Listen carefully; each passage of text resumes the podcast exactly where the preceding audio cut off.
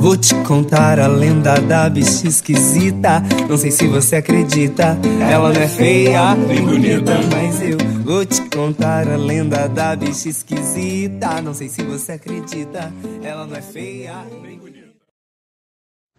Bem-vindos ao Radar do Psicanalista Cidadão. Hoje, aqui, nessa gravação, a gente vai conversar Marícia Ciscato, Veridiana Marúcio e eu, Marcos André Vieira, em torno de um escrito de Amara Moira. É um conto chamado Neca, que está, se encontra no livro A Resistência dos Vagalumes, antologia brasileira escrita por LGBTQs, da editora Nós, 2019. É um achado para gente, psicanalistas, poder é, trazer, repensar junto sobre o trabalho de Amara Moira, que articula muita coisa da literatura, mas, por exemplo, Guimarães Rosa, mas especialmente Joyce, e o Bajubá, ou Pajubá, que é sobre o entorno do qual nós vamos falar aqui. Tentar é, pensar um pouco quanto esse trabalho da Amara Moira com o Pajubá nos, nos permite aprender e ensina um pouco sobre o nosso próprio trabalho como psicanalistas é, como trilha sonora, Linda Quebrada, A Lenda, a coisa também de poesia e é, pequenos momentos, pontuações sonoras com Linda Quebrada. Então, gente, para a gente começar, é, queria trazer aqui um. Outro dia estava ouvindo a Mara Moira falar num programa de YouTube é, sobre a questão da tradução e ela me remeteu imediatamente à forma como a Noemi, no site da escola, tinha definido o que seria um momento de intercâmbio. Não sei se vocês leram lá, ela diz assim: mais do que extrair um saber de outra disciplina ou oferecer o nosso, é possível localizar o limite do saber e, a partir dessa troca, abrir brechas que não sem surpresa forçam ao bem dizer ou a uma forma por vezes inédita de considerar uma questão.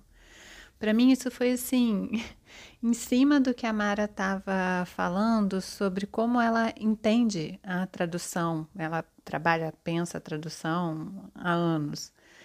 É, se apoia em Benjamin e outros autores, mas ela dizia assim, vou citar também, como ela falou, é deixar, traduzir, né? É deixar que o idioma da obra original abale a língua de chegada. Fazer com que a língua para a qual se escreve uma tradução se deixe abalar, se deixe ampliar com base nas experimentações do outro idioma. Eu achei isso assim perfeito no que nos diz respeito a essa nossa movimento sempre constante de, do trabalho do intercâmbio na escola, né? Nosso encontro com as artes, com os saberes afins, com as questões culturais. Enfim, queria começar por aí. Sim, a ideia de se abalar é muito boa para definir o que a gente precisa fazer também como analista, né? E como analisante. A gente precisa se deixar abalar pelo que chega de um outro lugar, meio estranho. E esse que chega de outro lugar meio estranho não é necessariamente alguma coisa que a gente entende, mas que chega no nosso trabalho cotidiano a partir da experiência do inconsciente. A gente se deixa abalar pelo que chega de outro lugar e que envolve a memória, ou, como diz Lacan para definir o inconsciente, a memória do que se esqueceu. Mas é sempre uma tradução meio impossível, como todas, mas especialmente uma tradução que vai incorporar ou aceitar uma parte estranha da gente que a gente não consegue encaixar muito bem com tudo. Isso é o fundamental da experiência do inconsciente, não é tanto você compreender uma língua secreta da criança ou do animalzinho que mora dentro da gente, né? E isso passa a ser fundamental ainda, dialogar esses diálogos que você encontra possível, parece, Marícia, na conversa com é, o que a gente pode conversar a partir do texto da Amara Moira, do trabalho dela, uma conversa dessa é fundamental, ainda mais especialmente nos tempos como desse momento, em que uma aspiração supremacista no nosso país assume desejos de extermínio com tudo que lida de estranho, com o estranho de cada um.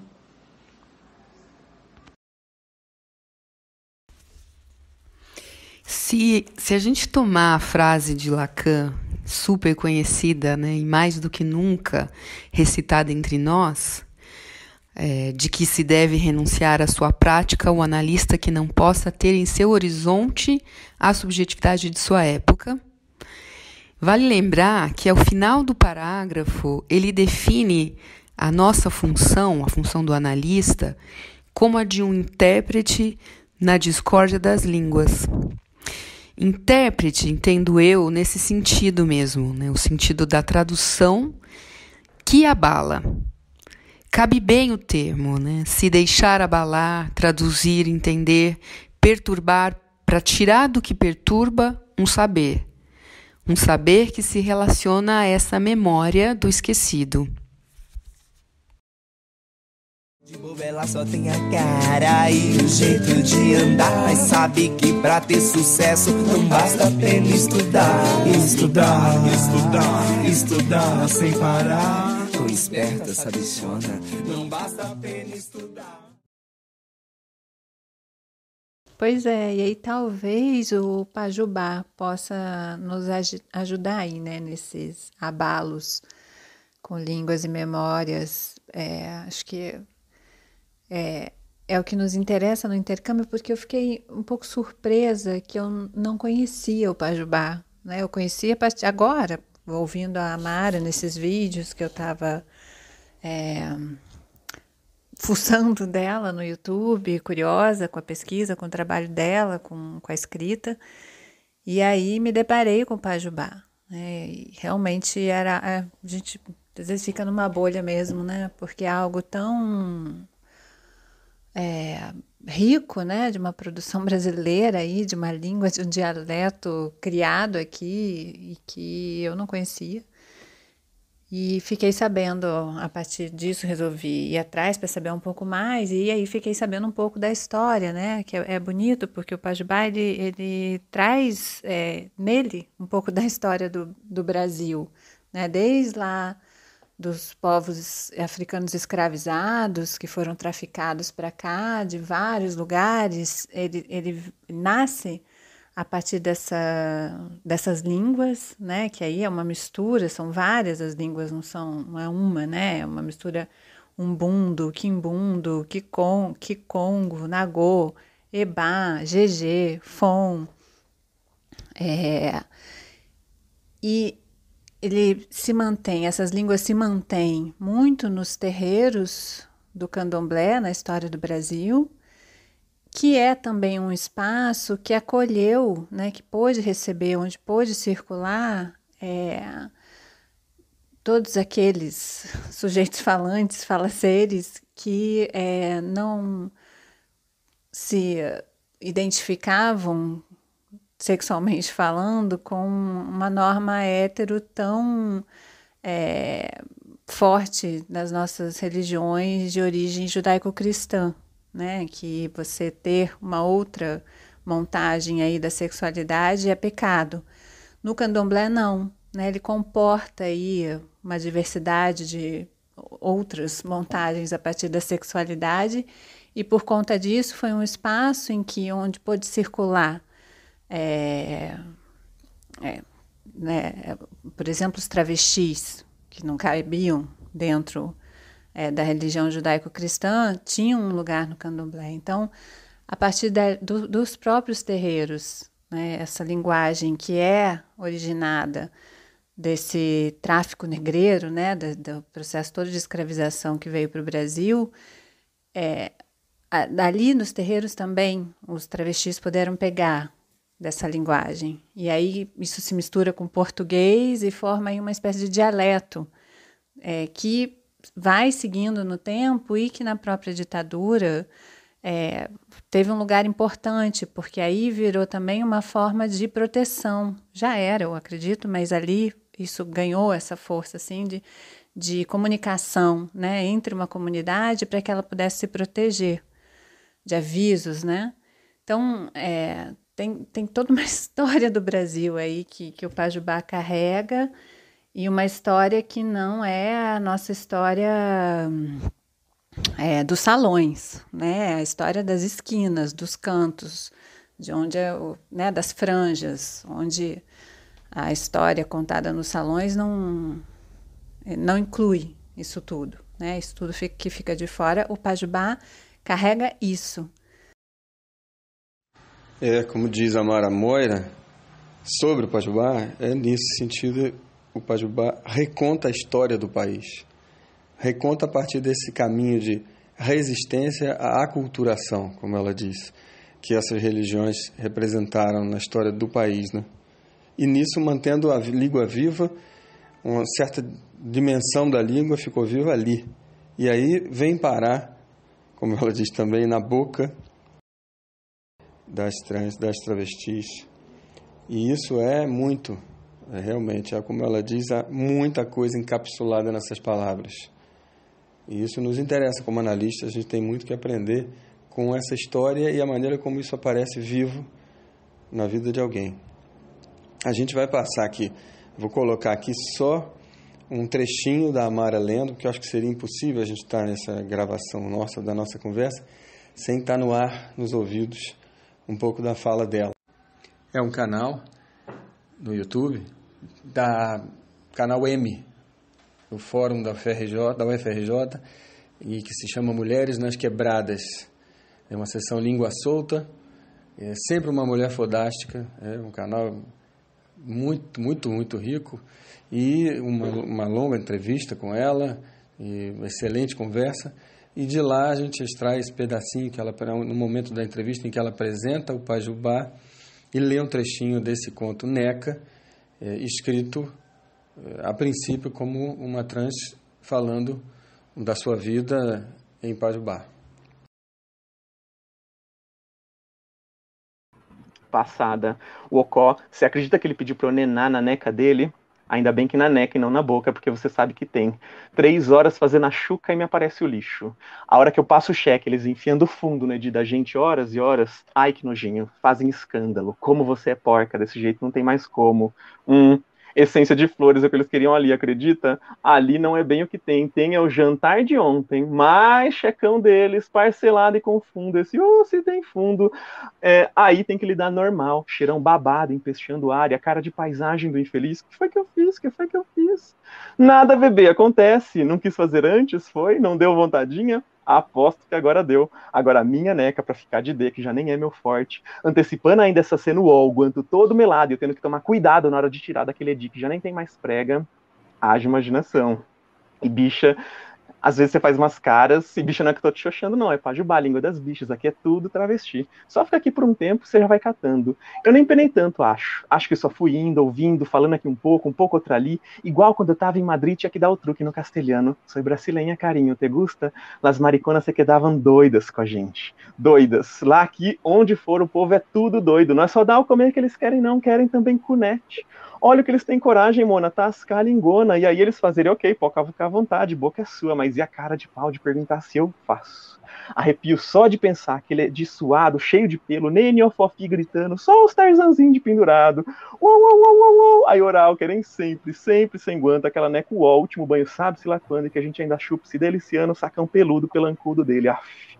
Fora o leitinho na boca, a minha. E todos, todos, parece ter ensaiado. Confia em mim, sou casado, doador de sangue. Sei, Anel no dedo até tem, mas de trás já virou pulseira de tanta neca que rodou ali. A maioria no pelo, aposto. Conheço!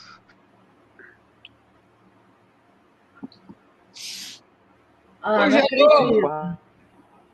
Não acredito que travou. Depois vem se arreganhando pra no Possém, ver se eu deixava entrar a maricona toda desentendida. Que esquecer, que esquecer, senhor. Como eu odeio essas trucosas malditas. Viu? Eu arranho François vez ou outra. S'il vous plaît, obrigada. Não, não, obrigada é merci, merci beaucoup, grazie mille, tá, meu bem. Aí comanda Levi, quase igual ao português. Jetam, bom jetam, tutti lossano, très bien, bonsoir, é fini. S'il vous plaît, eu dimenticato, me excuse, te digo assim que lembrar. Tudo que aprendi foi na rua, igual Bajubá. Lá eu falei, pá, eu, pá, bah, bicha, bicha, você acha que eu sei, você acha? Eu acho que é com ba. Ba, bebe, Enfant, Madoveraio, Oui, Oui, François, meu sonho ir pra Paris. Me viram onde me puserem, gata. Adoram close. As bichas são rodadas, vão pencas pra Europa. Portugal nem conta. Espanha, Itália, França, quase nossa segunda casa. Inglaterra e States já não tem tantas, porque é mais difícil entrar e a língua é babada igual alemão, mas ainda assim tem umas. Tem em todo lugar. Só olha site de anúncio nos classifica classificados.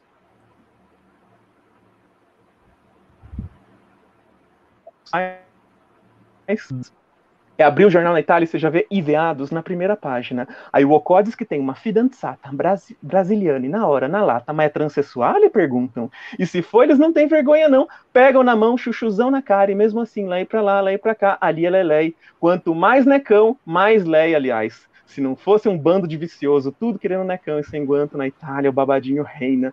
E em euro a conversa é outra, ó o perigo. Era o paraíso. Para mim não dava mais. Voltei.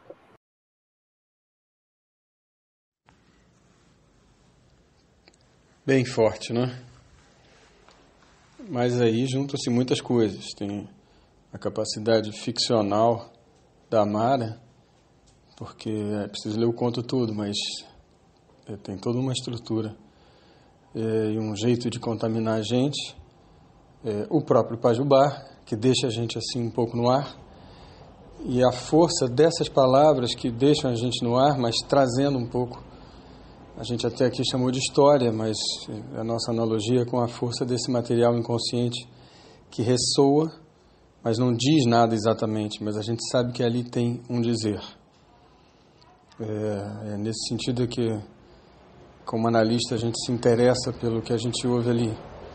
A Amara tem boas frases sobre isso nesse próprio vídeo, falando da força do, de como tem um encapsulado aí da história mas também como a gente vive por aí sem saber bem o que está entendendo, com mil fragmentos que a gente não entende, com muitas leituras de coisas que passam no meio sem que a gente saiba exatamente o que é. Isso é da vida cotidiana e muito mais fortemente presente numa análise, né? Voltando, né, porque a gente estava falando sobre o abalo da língua, isso também é nossa lida analítica, né? Essa coisa da memória do esquecido que o Marcos trouxe, que é tão bonito, né? Isso é a nossa lida cotidiana. E aí eu fico pensando um pouco como é que uma língua assim, como o Pajubá, que ela é tão viva ao mesmo tempo, né? Para que ela possa se manter é, um meio de, de de proteção de uma comunidade, né, de dar uma certa segurança de que aquilo que é dito por ali não seja entendido por todos que estão em volta, porque ela tem esse caráter, como que ainda assim ela carrega toda essas, essa memória, né, essas raízes, porque ela tem que estar o tempo todo é, se reinventando, né, para poder manter esse caráter é, comunitário, né, e como ainda assim ela carrega todas essas raízes. Lendo o conto, mas também é, com os comentários que a gente tem, vai recolhendo aqui e ali, do próprio Amar, inclusive, é como se o Pajubá fosse um dialeto, mas é, mantendo a estrutura do português, mas trufado desse material ressonante, ressoante, que a gente está aproximando do inconsciente também.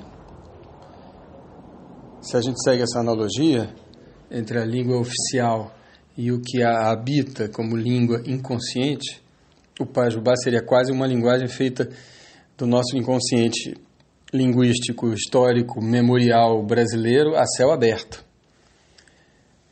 E não é essa questão que mais nos interessa com relação ao Pajubá? O modo como o inconsciente da língua sustenta o Pajubá? Agora, com relação ao português, ele me parece diferente, né? Também no português da Lélia Gonzalez, como ela chama o nosso português, da Améfrica Ladina, como a gente viu no radar número 1. Um. O português da Lélia Gonzalez é mais essa história está na ponta da língua, não tanto em palavras, mas em perturbação de palavras às vezes, mas também palavras. Ah, Marcos, legal você trazer o português, porque justamente quando eu ouvi né, sobre o Pajubá, eu me lembrei logo do português e fiquei pensando o que, que haveria de aproximação e o que, que haveria de diferença entre essas duas formas é, de chegar na nossa língua, né, nos nossos dialetos e língua. É, a Lélia é genial quando traz essa expressão, né, quando formula, inventa o português, a, a expressão para nomear o que, que é o português que a gente fala, que é muito menos europeizado né, do que, que os nossos brancos ideais gostariam de acreditar. E ela é muito irônica, ela é muito divertida quando ela traz é, isso no, nesse texto. Eu, eu não conheço a extensão da obra dela, mas esse texto aqui vocês trabalharam no último radar, principalmente, o racismo e sexismo na cultura brasileira, né? Eu queria até abrir um parêntese, porque a gente tem que se perguntar, acho eu, que a tese forte de Lélia Gonzalez sobre racismo brasileiro, que é a ideia de uma espécie de neurose cultural brasileira. Aliás, é assim que ela fala. Como se o negro e a negritude fosse esse ponto fundamental recalcado. É, é que o recalque parece. O recalque sempre mantém o recalcado no horizonte, né? Ele não extermina com o recalcado, ele fica embaixo do tapete. Mas hoje, quando a gente fala em genocídio, necropolítica e extermínio, e a gente não fala isso à toa, porque realmente está acontecendo, talvez a ideia de neurose fosse um, tomar um mecanismo e o recalque como um mecanismo talvez fraco para traduzir nosso momento, não é? Talvez a tese de Lélia não seja mais válida hoje hegemonicamente, mas ainda siga válida. Vivemos que as identidades se multiplicam, voam pelos ares. Exatamente como as identidades sexuais que se revelam hoje apenas como uma imagem perceptiva, que pode se apresentar como uma categoria que nada mais é do que uma categoria de linguagem. É todo um sistema feito de múltiplas galáxias e tribos, respondendo ao real de que não há como reunir perfeitamente o côncavo e o convexo, ou como diz Lacan, ao real da relação sexual que não existe. É verdade. Uma coisa é a teoria da Lélia Gonzalez sobre o racismo, outra é o modo como ela o abala, como ela opera, como no Bajubá, invadindo a língua, guardando a estrutura, mas invadindo a língua, recorrendo a elementos da língua oficiosa, mas que estão na ponta do língua de todos, como por exemplo as palavras de origem africana que a gente fala todo dia, ou algumas que a gente sente que já ouviu, mas não sabe bem o que quer dizer. Ela faz assim, ela performa, para usar um termo do momento. Ela intervém. Ela não só tem uma teoria sobre o racismo, mas ela intervém. Quando a própria palavra que ela inventa, aliás, ela acho que ela inventa assim do português. Isso então, com suas novas nomeações, ela intervém sobre o, sobre o português. E são intervenções que eu acho podem ser aproximadas bem do que Lacan chamou de interpretação. Não a interpretação, como se pensa do psicanalista, como uma leitura, uma explicação, uma teoria de si ou do mundo. Não, mas a interpretação como esse forçamento de uma língua inconsciente, de um material inconsciente, de uma fala fora do consciente sobre outra. A fala consciente, o discurso oficial do ego é a intrusão de um parasita na língua oficial. Isso é a interpretação lacaniana, que faz com que essa tensão que ela gera de perturbação e ao mesmo tempo a impossibilidade de excluí-la facilmente, porque ela vem do si mesmo também, isso gera uma necessidade de reconfiguração desse eu abandonada pelo pai por sua tia foi criada enquanto a mãe era empregada. A lagoana arretada faz das tripas coração, lava, rouba, louça e o chão. Passa o dia cozinhando pra dondoca e patrão. Eu fui expulsa da igreja, já fui desassociada. Porque uma podre maçã deixa as outras contaminadas. Uhum, pois é, não, e, e o, o, genial da Lélia, para além da toda a teoria que ela é brilhante, mas é o estilo, né, o jeito como ela escreve, como a gente parece escutar ela falando na, na escrita dela, muito. É, ela tem uma força ácida e divertida, né, que é o ponto onde que ela nos desmonta, né, no, em relação ao racismo. Tem até uma, um trechinho que acho que vale a pena a gente citar, que é muito bonito quando ela fala da memória. Eu vou ler aqui. Ela diz assim: tentar falar bem no, no tom como eu, eu tenho impressão que escuta ela dizendo. Consciência exclui o que a memória inclui. Daí, na medida em que, ao lugar da rejeição, consciência se expressa como discurso dominante ou efeitos desse discurso, numa dada cultura, ocultando a memória, mediante a imposição do que ela, consciência, afirma como a verdade. Mas a memória tem suas astúcias, seu jogo de cintura, por isso ela fala através das mancadas do discurso da consciência. O que a gente vai tentar é sacar esse jogo aí, das duas, também chamado de dialética. E no que se refere a gente, a criolada, a gente saca que a consciência faz tudo para nossa história ser esquecida, tirada de cena, e apela para tudo nesse sentido. Só que está aí e fala. É genial, né? É muito bom como Lélia traz a cena sempre que fala ou escreve, né? Esses termos ou inflexões populares, como ele fala, ela fala crioléu para falar dos negros, ou os ecos na língua, de outra maneira, memória renegada. Assim ela bala pela língua que nos constitui, sem que saibamos bem porquê nem como, mas esse abalo é o que nos faz mudar é traduzir nesse sentido, mas como Lacan te propôs, é fazer com isso que chega no inconsciente e se refazer com ele. Em nossos tempos, tempos que Millet chama chamou, né, de primazia do um sozinho, cada um por si, a linguagem talvez possa agir como a escritura, no sentido dessa intrusão de pequenas letras problematizando e perturbando um pouco o discurso. Penso no discurso aqui definido mais como uma cristalização, uma fixação, que o Lacan diz na conferência em Louvain. É, esse, esse discurso perturbado, né, ao mesmo tempo, ele vai estabilizar, pelo lado comum da linguagem, o laço entre os seres falantes, fazendo então com que esse laço possa funcionar, funcione.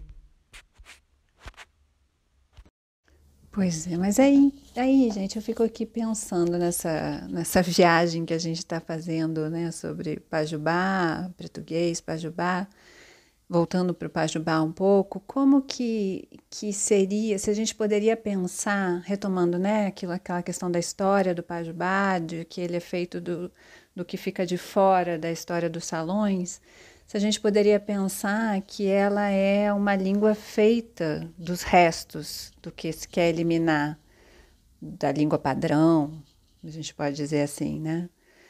É, sei lá, se, primeiro se isso, né, se a gente pode dizer isso, depois se, se sim, não sei, é, como que a gente poderia pensar um ato falho no Pajubá, né, se já é uma língua feita dos restos.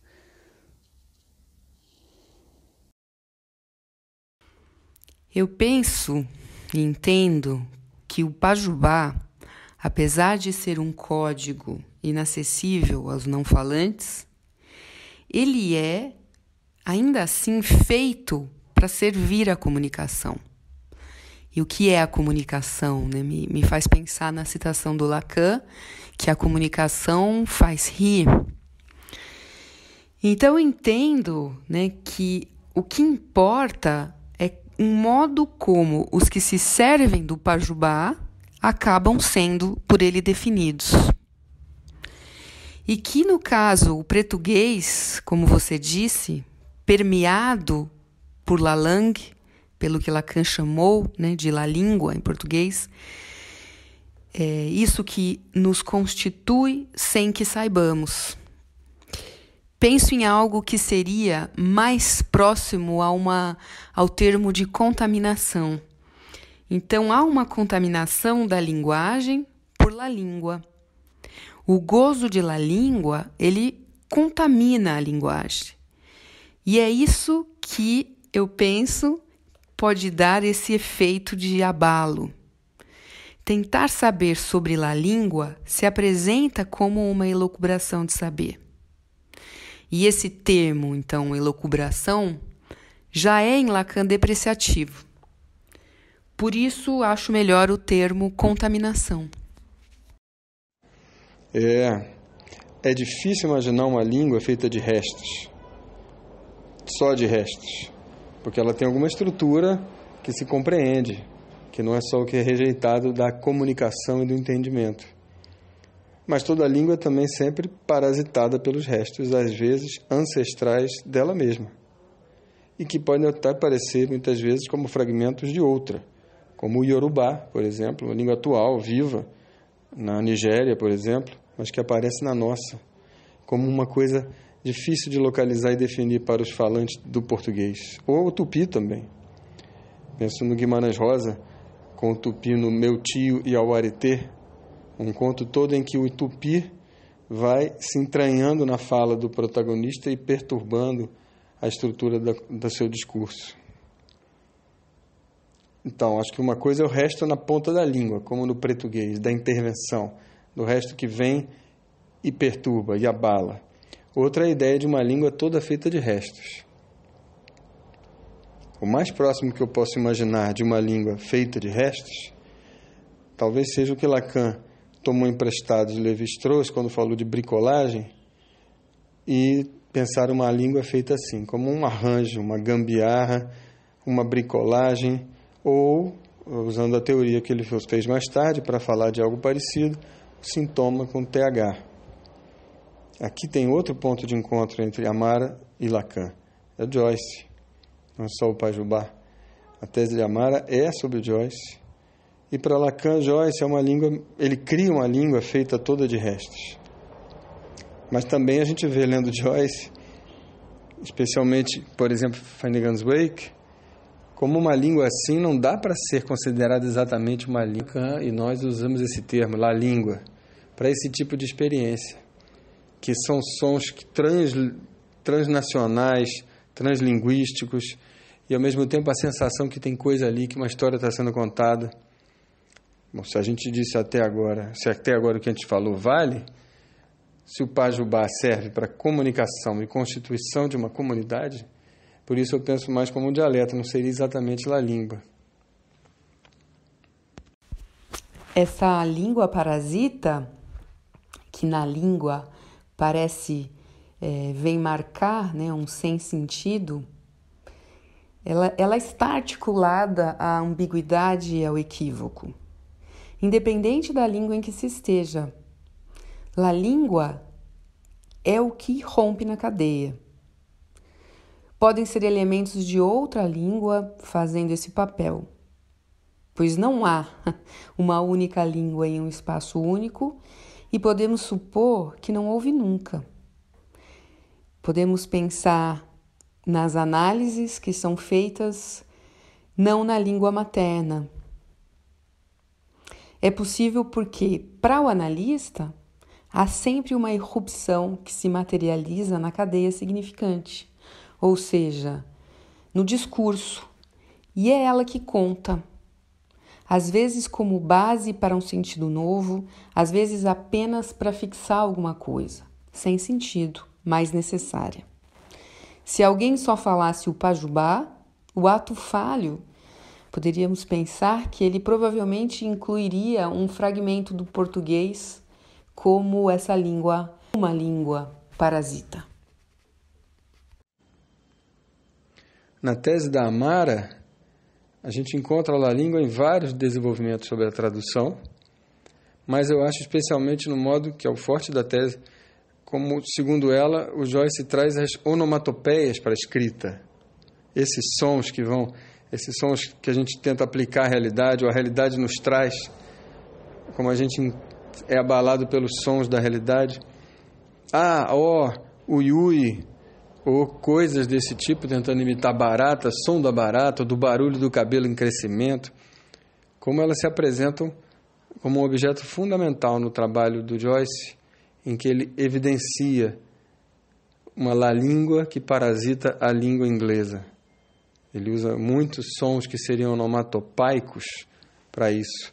elas vêm fazer esse papel de irrupção musical, mas mesmo assim perturbadora, sonora, mas meio estranha.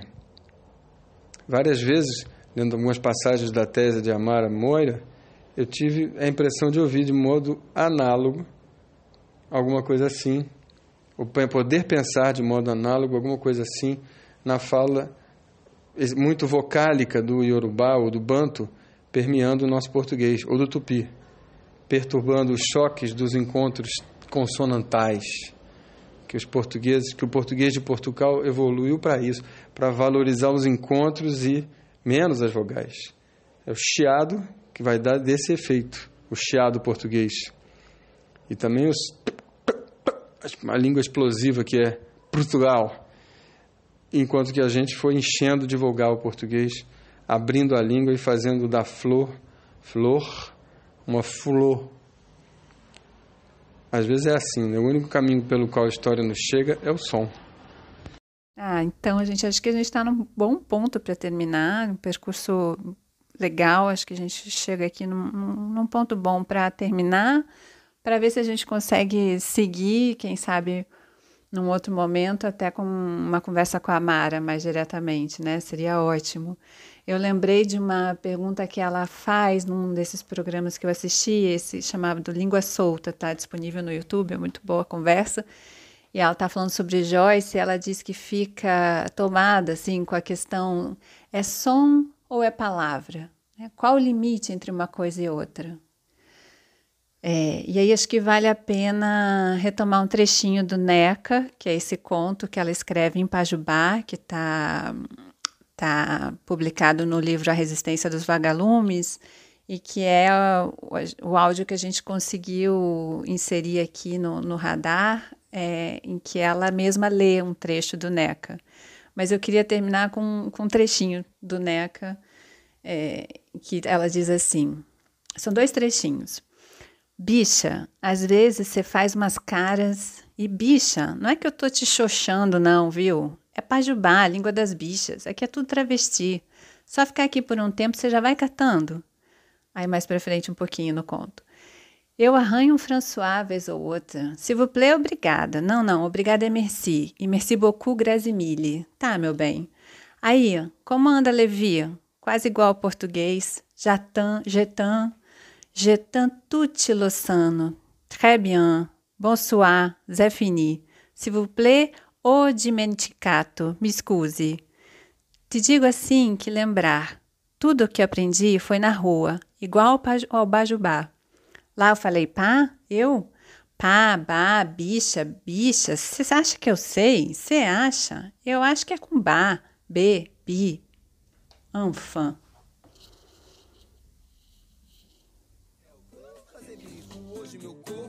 Minhas regras, meus roteiros, minhas pregas. Sou eu mesmo quem faz eu tô bonita. Tá engraçado. Não tô bonita. Tá engraçado. Me arrumei tanto pra ser aplaudida, mas até agora só deram risada. Eu tô bonita. Tá engraçado. Não tô bonita. Tá engraçado. Me arrumei tanto pra ser aplaudida, mas até agora só deram risada. Eu tô bonita. Tá engraçado, eu não tô bonita. Tá engraçado. Me arrumei tanto pra ser aplaudida, mas até agora só deram risada. Eu tô bonita.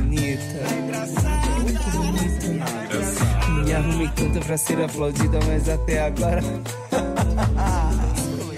Confessa, vai, eu sei que eu tô linda. Só você não admite. Já saí num monte de revista aí. O Brasil me ama.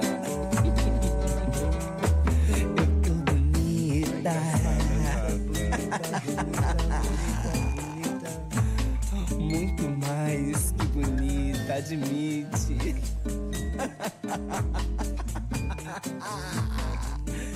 Maravilhosa. A gente sabe quem é a mais bela.